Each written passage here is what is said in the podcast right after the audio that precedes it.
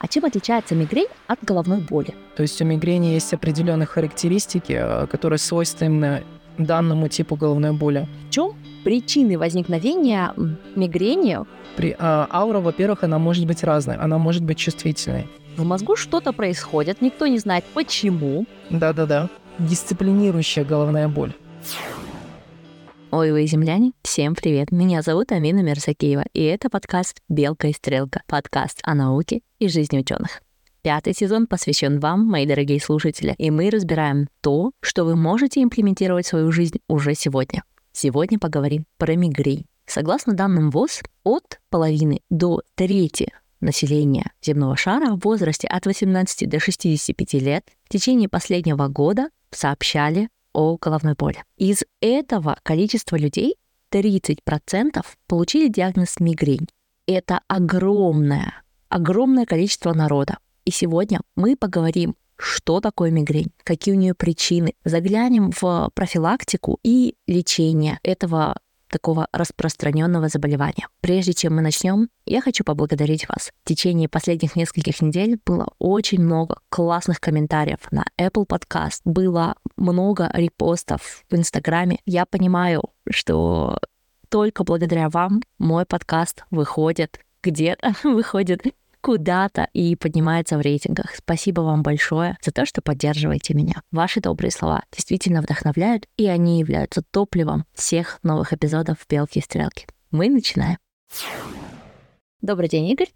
Добрый день, Амина. Расскажите, пожалуйста, моей аудитории, кто вы и почему вы можете говорить про мигрень. А, я являюсь взрослым неврологом, спец... одна из моих специализаций — это специализация как раз-таки на головной боли. И самые частые пациенты с головной болью — это же, конечно же, пациенты с мигренью. А чем отличается мигрень от головной боли? В целом разновидностей головной боли довольно-таки много, около 200 видов а, описано раз, различных видов головной боли. В целом головные боли, они делятся на две большие группы, на первичную и вторичную. Первичная — это, собственно, когда головная боль является диагнозом то есть определенная ее разновидность. А вторичная это когда, допустим, головная боль является следствием какого-либо заболевания. Ну, допустим, аневризма сосудов головного мозга. Сколько разновидностей самих мигрени у нас? Это, наверное, еще какое-то очень большое количество подвидов. Но если в целом делить мигрень, она делится на мигрень с аурой и мигрень без ауры. Но есть определенные подвиды мигрени, так скажем, допустим, ретинальная мигрень, вестибулярная мигрень, а, базилярная либо стволовая мигрень. А, бывает э, гемиплегическая форма мигрени. То есть, ну, довольно-таки обширный список, так скажем. Это прям страшновато. А, но я так понимаю, что обычному человеку нужно запомнить, что такое мигрень с аурой и мигрень без ауры. Да. Что такое эта самая аура? Ну, давайте так, сперва начнем в целом, что представляет собой мигрень. То есть у мигрени есть определенные характеристики, э, которые свойственны данному типу головной боли. Это односторонняя локализация, это пульсирующий э, характер боли, это усиление головной боли при физической активности какой-либо, это боль от умеренной до выраженной интенсивности. Ну и дополнительные симптомы, допустим, достаточно одного симптома – тошноты, либо рвоты, света, либо звукобоязни. То есть это, так скажем, характеристики именно мигрени. А в чем отличается мигрень с аурой от обычной мигрени? При, а, аура, во-первых, она может быть разной, она может быть чувствительной что будет сопровождаться у данных пациентов. То есть перед приступом головной боли а, данные пациенты могут, могут отмечать онемение, допустим, лица, руки, а, ноги. Ну, это вот а, чувствительная аура, можно сказать. Бывает вариант стволовой ауры. Чем он проявляется? Это нарушение речи, это головокружение, это, возможно, какое-то двоение, которое возникает перед приступом головной боли. А бывает вариант ауры в виде гемиплегии, то есть слабости, допустим, в правых конечностях, ну, у кого-то бывает в левых конечностях, то есть гемиплегическая аура. То есть аура, она может быть разная. Ну и самая частая распространенная форма ауры — это зрительная аура. Когда пациенты видят зигзагоподобные, мерцающие скотомы, допустим. Много, в принципе, рисунков предоставлено в интернете, как выглядит аура при мигрени. И это, можно сказать, индивидуально. А, все по-разному описывают а, именно зрительную ауру. Угу. Но самое четко, чтобы мы понимали, то, что это все-таки аура. Как правило, она возникает до головной боли, и после завершения ауры, э, ну, так скажем, наступает головная боль.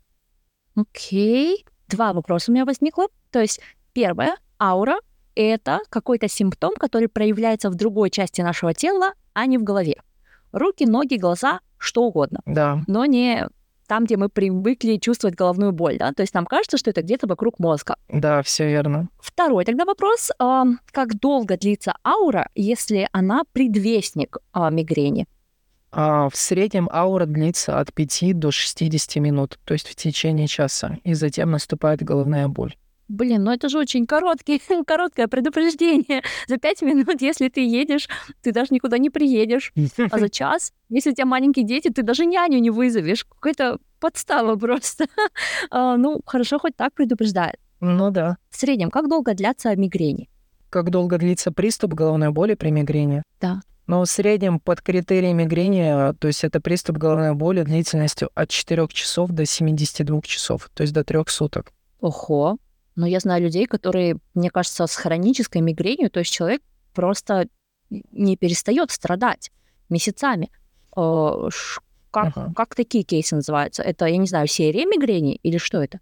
Но это обычно речь идет о хронической мигрени. То есть мигрень можно разделить, ну, так скажем, по течению на эпизодический характер головной боли, на частое проявление, так скажем, учащенных приступов мигрени, ну и хроническое. А для, допустим, для эпизодического характера мигрени это характерно наличие приступов головной боли, ну, не более, грубо говоря, 4 эпизодов за месяц. При частой форме это, допустим, от 4 до 15 дней может варьировать. Ну и при хронической это уже свыше 15 дней за месяц как бы с головной болью. Вау, 15 дней с головной болью. За месяц, представляете? Ничего себе, тут 5 минут тяжело иногда пережить. Да. В чем причины возникновения мигрени? Потому что вот у меня был опыт мигрени, но он, знаете, как-то так возник в моей жизни, побеспокоил меня год, а потом исчез. И произошло это после миграции в Швецию. То есть я это все списывала на стресс. Почему пошли приступы, я совершенно не понимаю. Так что вопрос, в чем причина возникновения мигрени Мгм. и в чем причина их исчезновения? Сложный вопрос. Почему сложный? В принципе, причину, ну, а, никто не может сказать на сегодняшний момент. Да, где-то, так скажем, есть какая-то генетическая предрасположенность именно к данному виду головной боли. Описаны случаи, то, что как бы от а, матери передается к дочери, и по женской линии чаще, так скажем, женщина страдает мигренью. Описан механизм, да, как э, протекает именно, почему именно возникает именно головная боль. Там механизм очень сложный для понимания. Он базируется на том, что определенные группы нейронных, так скажем, проис- э, происходит их возбуждение, генерация определенного импульса, а выделение каких-то, так скажем, нейромедиаторных эм, веществ, э, как станин, ген связывающий пептида, ну, который раздражает тройничный нерв, можно сказать. А тройничный нерв, он уже воздействует э, на сосуды твердой мозговой оболочки, что и провоцирует про- а, возникновение головной боли. И раздражение вестибулярных, ой, точнее, вегетативных центров э, провоцирует э, симптомы, которые, так скажем, объясняют именно возникновение ауры, возникновение сопутствующих таких симптомов, как тошнота, рвота, допустим, света, звука, боязнь. А почему именно конкретно, вот у кого-то есть мигрень, у кого-то нет, сказать сложно. Окей. Так, давайте упростим для аудитории, потому что сейчас было очень большое количество терминов, которые я бы сама не знала, если бы не готовилась к этому эпизоду. Мгм. Но звучит это простым языком так. В мозгу что-то происходит, никто не знает почему. Да-да-да. Вероятно, есть какая-то небольшая взаимосвязь с генетикой, но не обязательно. Вы можете быть первым в своем роду. Чаще всего это пе- почему-то передается по женской линии. Но опять же, не гарантированно. Мужчины с мигренью тоже существуют, правильно? Да, да, все верно. Выглядит это так. В мозгу что-то происходит и начинает беспокоить свои собственные нейроны. Нейроны из-за этого страдают, начинают способствовать выделению нейромедиаторов, тех, которые гормоны счастья, гормоны боли, гормоны всего на свете. И этот коктейль начинает бить по всему организму, поэтому появляется иногда аура, а иногда нет. Очень просто. При- примерно да, примерно да. Только там один такой малюсенький белок, кальцитонин ген связывающий пептид, который запускает весь кас- каскад этих реакций. Ну, то есть мы знаем, откуда это начинается, Да. но мы все так же не знаем, почему да, Да. это начинается. Но каждый человек может выделить свои триггеры. То есть триггеров тоже как бы предостаточно. Они делятся на четыре, так скажем, основные группы. Это, допустим, пищевые триггеры, психофизиологические триггеры. Это, допустим, эм, Что под этими факторами подразумевает? Ну, допустим, из пищевых триггеров это продукты, содержащие тирамин. То есть это сыр, допустим, красное вино, это цитрусы, возможно, орехи, да. То есть какие-то продукты у кого-то могут провоцировать приступ мигрени. У кого-то связан приступ, допустим, с менструацией, да? То есть во время именно менструации это возникает, так скажем, головные боли. У кого-то связано, допустим, с болью другой локализации. Допустим, зуб заболел, но это спровоцировало приступ мигрени. И такие банальные вещи, как недосып, изменение режима дня, тоже существенно сказывается. А сама по себе мигрень — это дисциплинирующая головная боль. То есть она человека дисциплинирует. Какая хорошая, замечательная фрейкенбок от болезней. У меня два вопроса. Мне, я, видимо, сегодня могу генерировать только по два вопроса за раз. Во-первых, мигрень и менструация, мигрень и ПМС. Почему они связаны? А, и как часто эта связь про наблюдается. Ну, то есть я не могу сказать, что у каждой второй я вижу мигрень. И, и по этой мигрени могу предсказать, ну все, у девушки менструация. Нет, я такого не могу сказать. Ну, то есть это, опять же, 5%, 10%, какое-то не очень большое количество людей. Или? А есть, смотрите, два состояния. Так скажем, две определенных формы мигрени у женщин. Это мигрень, ассоциированная с менструацией, и истинная менструальная мигрень. Вот как раз-таки истинная менструальная мигрень, там процент очень, ну, маленький, так скажем, порядка около 10%, может даже меньше. Ассоциированная, то есть, да, так бывает, то, что период менструации идет обострение головной боли, но и вне этого периода точно так же возникают головные боли. А что характерно для истинной менструальной мигрени, это возникновение головной боли в определенный промежуток времени, то есть плюс-минус 3 дня до менструации в первые дни и плюс-минус 3 дня после. То есть в этот промежуток времени характерно. А в данном случае она эстроген-зависимая головная боль. Ну, как бы по большей части, если так разбираться, вот у кого протекает именно в виде истинной менструации. И истинной менструальной мигрени, точнее. Угу. Это прям очень сильно меня озадачило. Это получается, что с прекращением менструации такая мигрень пройдет сама собой. Такая форма мигрени, да, возможно, то, что и пройдет полностью. Возможно, но не гарантированно ну, ассоциированное навряд ли пройдет, но может, э, так скажем, частота приступов уменьшиться, и приступы могут протекать нам, намного легче, допустим, без тошноты и рвоты. Потому что некоторые пациенты приходят, рассказывают, вот, у меня голова болит, тому подобное. Начинаешь уточнять и углубляться в анамнез, и понимаешь, да, то, что здесь речь идет о мигрени.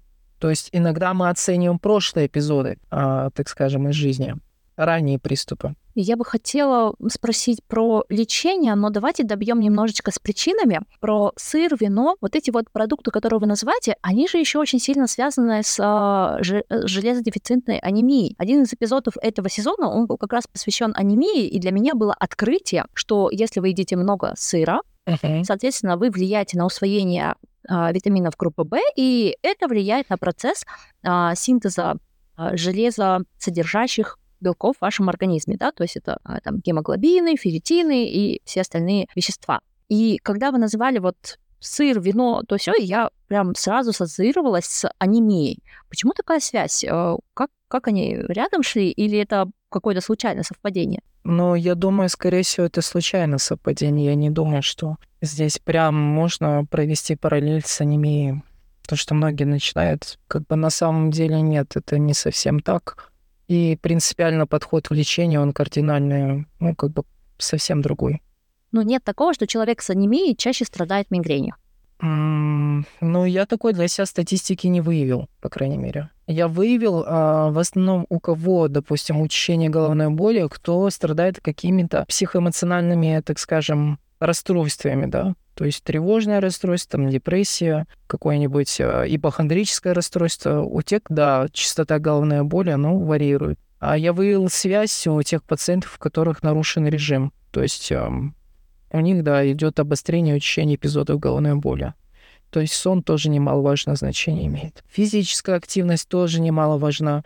Но при этом здесь физическая активность, она должна быть как золотая середина. То есть э, не должно быть чрезмерной нагрузки и не должно быть какой-то минимальной нагрузки. То есть умеренная физическая активность на протяжении недели должна присутствовать. И иногда благодаря этому можно спрофилактировать приступы головной боли. То есть если наладить ну, определенный фактор, исключить то, что провоцирует потенциально, да, если это продукты, допустим, если это стресс, там проработать, допустим, эту ситуацию с психологом, да, где-то, может, где-то антидепрессанты в помощь. Что еще? Умеренная физическая активность, кардионагрузки, ну и этот, а, как его, нормализация режима и, в принципе, некоторые люди добиваются без применения какой-то формы медикаментозной терапии, так скажем, сокращения приступов. И это вся, вся профилактика, которая, в принципе, нужна любому человеку, если у него мигрень, да? Ну, основное, да. Если учащается, тогда допустим, и сильно его беспокоит, тревожит, мы уже можем использовать те или иные методы, так скажем, терапии.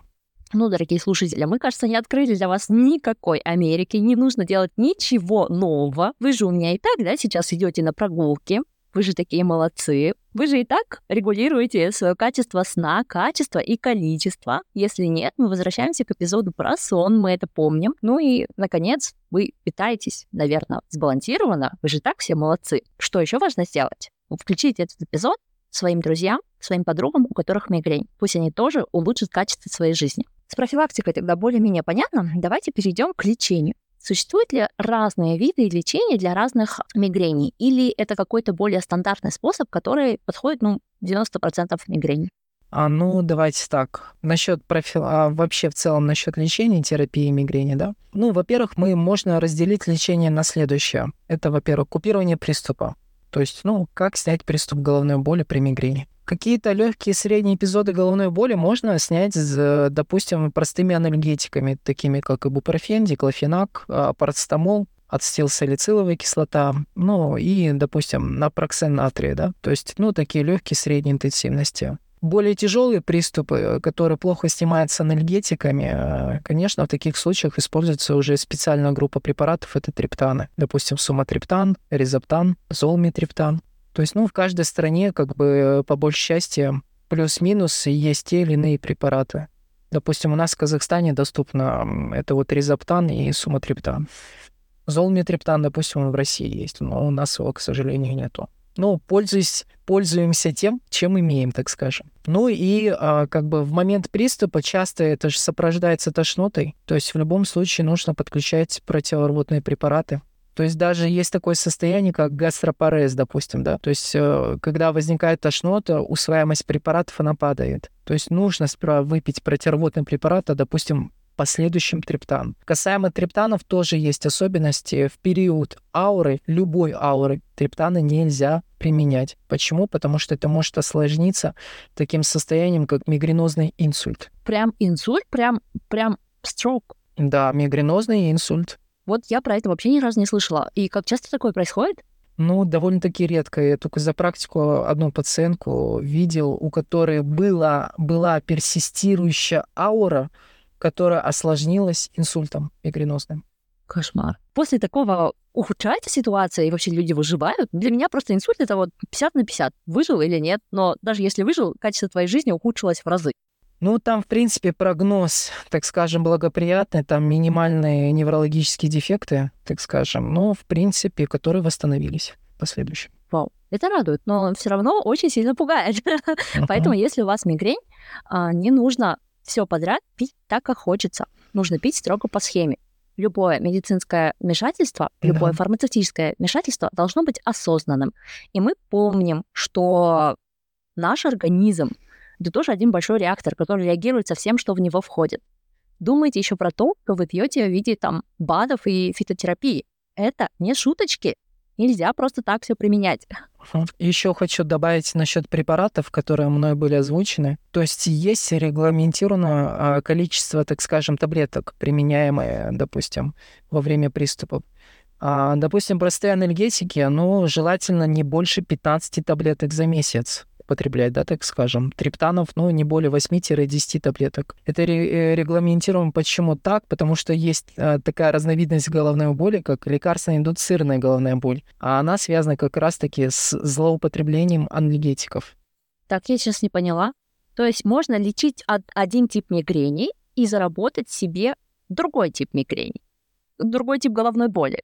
Другой тип головной боли можно заработать, если злоупотреблять лекарственными препаратами. И я до этого объяснял, как снимать приступы, но э, сейчас речь будет идти именно о самой профилактике, как сократить количество дней с головной болью. То есть используются всевозможные разные группы препаратов. Это могут быть бета-блокаторы, допустим, метапролол, пропронолол, атенолол. Это могут быть антидепрессанты, допустим, такие как амитриптилин, венлофоксин для профилактики мигрени. Это могут быть противосудорожные а, препараты, допустим, такие как вальпарат натрия, топиромат используется для профилактики мигрени. А у лиц, страдающих артериальной гипертензией, допустим, в комбинации с мигренью, а, ну, конечно, препаратом выбора будут блокаторы, так скажем, бета-блокаторы, допустим, можно препаратом выбора назначить, либо, допустим, э, так скажем, группа препаратов, а, сортаны, да, то есть а, антагонисты рецепторов ангиотензина второго типа. Ну, кандесертан в основном во, во всем мире рекомендуется. В некоторых случаях назначаются блокаторы кальциевых каналов, допустим, веропамил. Это вот из таблетированной какой-то версии про лечение мигрени. Но есть также и другие способы лечения, допустим, э, инъекции ботулотоксина, по протоколу при МПТ есть такой протокол специальный.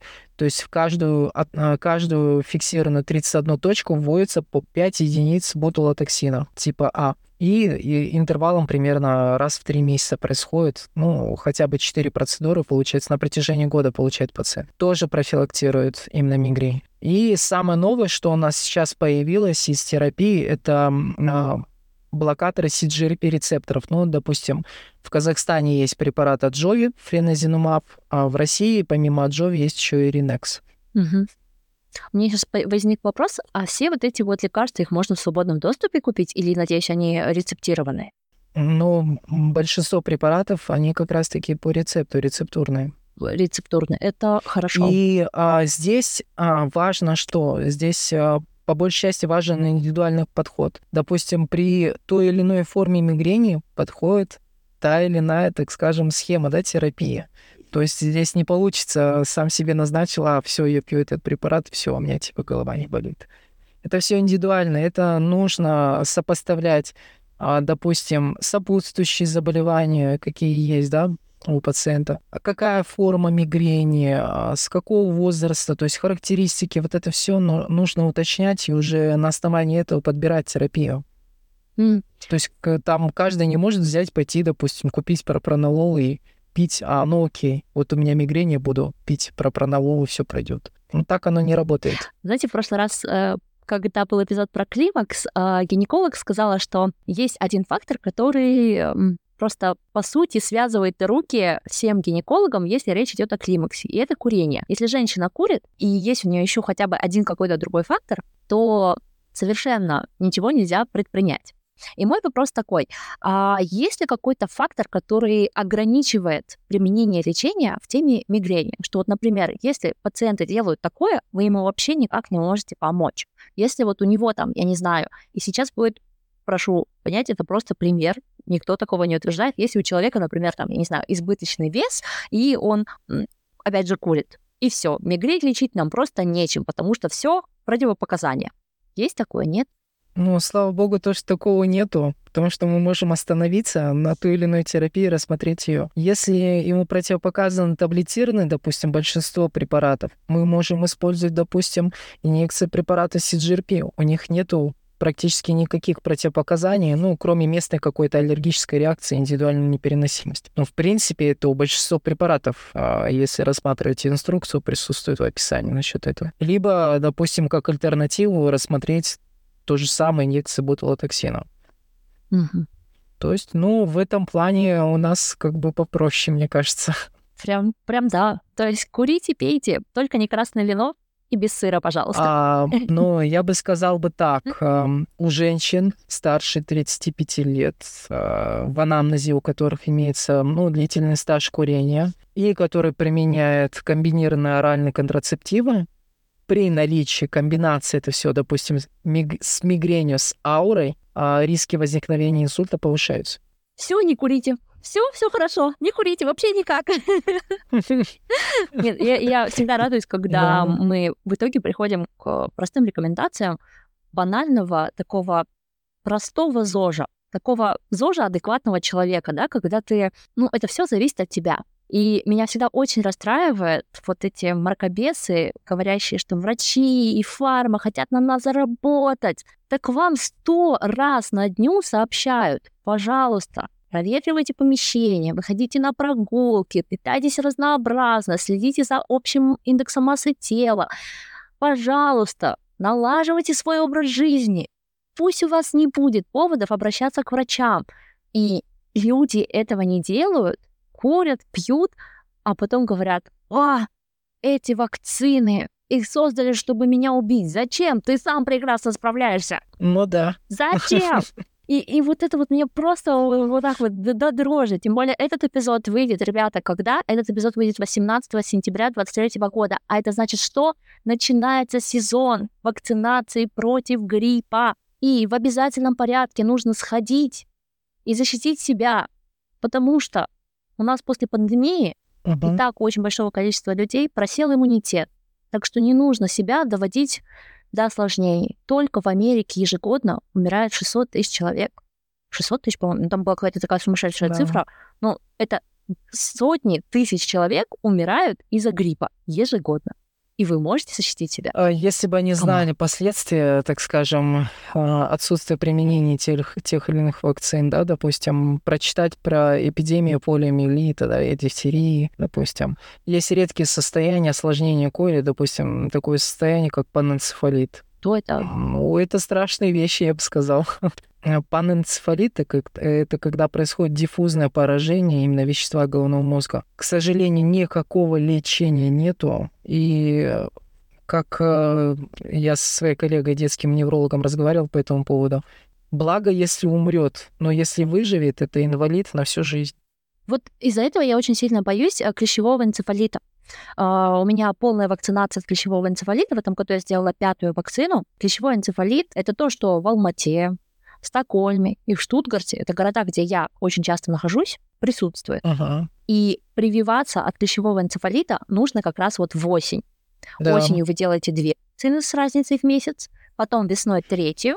Через 3-5 лет вы повторяете. И так до конца жизни каждые 5 лет, в зависимости от вида вакцины, протокола, где вы живете. Но э, это нужно делать. После первой вакцины ваша защита 90%.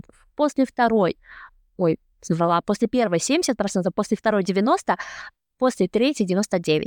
И вы, получается, каждые 5 лет повышаете с 90 до 99, с 90 до 99.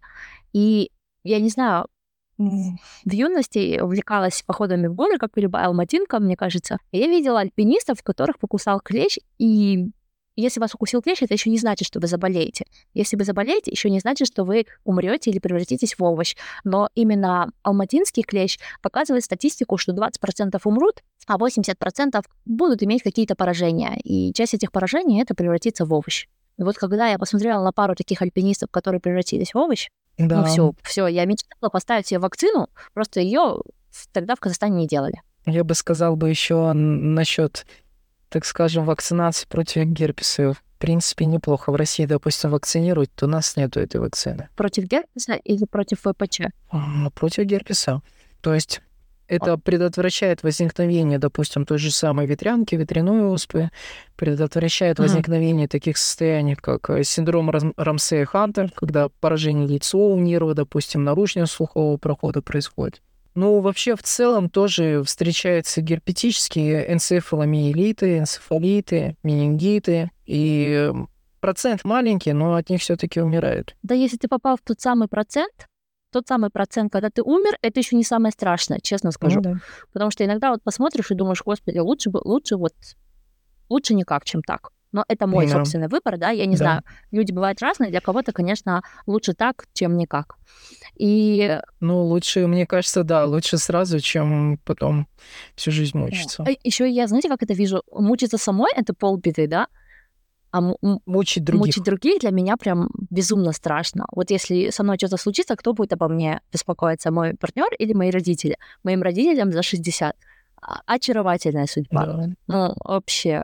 И я понимаю, что, наверное, мои родители скажут, да пусть она будет овощем, но рядом, но я их слишком люблю, чтобы вот так сильно подставить их, да? Ну, опять же, да. вопрос не, не об этом. Вопрос о том, чтобы не попасть даже в такую ситуацию. Чтобы максимум, что с вами было, это два прыщика на левой пятке. Все. Два прыщика неприятных, ну что поделать. Чтобы если у вас грипп, вы покашляли, полежали, стали и пошли, чтобы вас не убили осложнения. Убивают же не сами вирусы, убивают осложнения. И многие люди, они просто после кашля месяцами, месяцами страдают кашлем, и у них начинает болеть сердце. Потому что все вот эти мышцы, все, все вот это вот, это идет напряжение. Uh-huh. И не тот возраст после 60, когда ты можешь вычи- выкашлять все легкие, а потом пойти и пробежать марафон. Ну да. Увы и ах, но мы, к сожалению, не вечные. Надеюсь, мы вас достаточно испугали, чтобы вы такие сказали, хорошо, хорошо, мы пойдем прививаться. Да-да-да. Мы вернемся к теме мигрени. Мне кажется, мы с вами рассмотрели практически все. Единственный момент, который подписчики спрашивали, и я не спросила, это обезвоживание и погодные условия. Видим ли мы какие-то взаимосвязи с тем, что вот человек недостаточно воду пьет, или с тем, что у нас там, не знаю, в каком-то регионе погода более штормовая, погода более жаркая, и раз, и больше мигрени. Есть такая связь или нет? Ну, вообще, я бы так сказал. Касаемо погоды, прям официальных данных таких нету. Но э, а, все-таки часть пациентов описывает это. То, что вот, связано с погодой и тому подобное. Ну, ладно, хорошо, окей. А касаемо воды, я бы рекомендовал достаточное количество воды употреблять. В принципе, это влияет на частоту головной боли не только мигрени, но и простой формы, допустим, головной боли напряженного типа. То есть достаточное потребление воды, в принципе, ну, сокращает и как-то влияет количество, так скажем, вот этих эпизодов головной боли. То есть не медикаментозная рекомендация тем пациентам, которые, в принципе, страдают эпизодической мигренью и, ну, не так часто, да, так скажем, их беспокоит. Это в первую очередь поддержите водный баланс, э, чтобы сохранялась умеренная физическая нагрузка на протяжении недели.